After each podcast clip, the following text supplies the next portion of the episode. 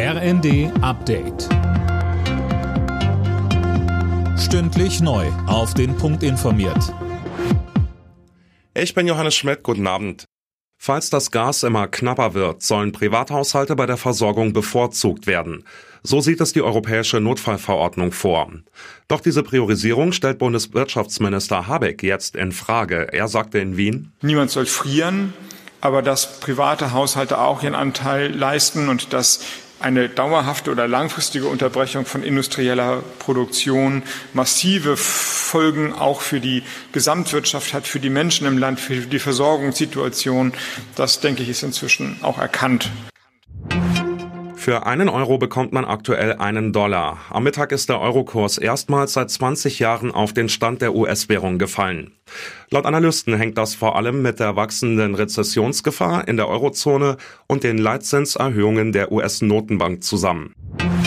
Im Kampf gegen Cyberangriffe soll der Bund mehr Kompetenzen bekommen.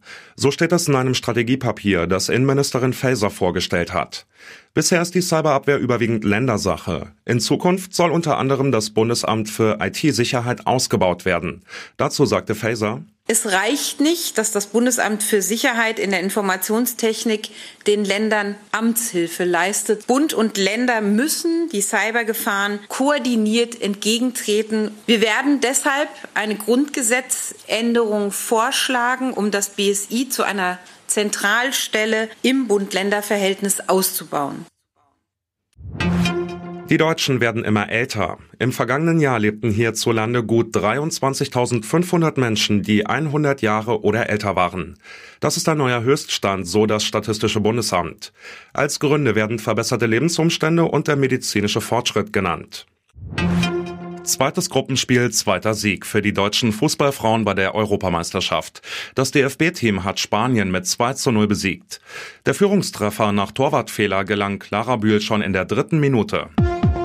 Alle Nachrichten auf rnd.de